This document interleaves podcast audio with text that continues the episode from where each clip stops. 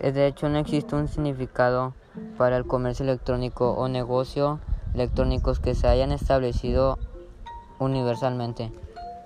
Cuando se emprende cualquier comercio electrónico, negocio electrónico, proyecto o tarea relacionada con el concepto electrónico, es indispensable definir claramente cada término en el contexto y ambiente en el que se está usando.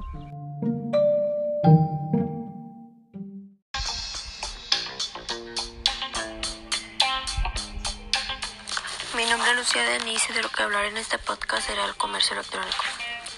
Para comenzar con esto, hablaré de lo que es un poco el comercio electrónico y más que nada esto es la compra y venta de productos y servicios a través de Internet y redes informáticas.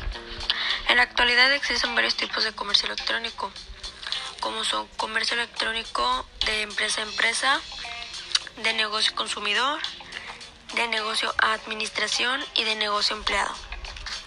Pero en pocas palabras, el comercio electrónico lo definimos como intercambio de mercancía a través de Internet.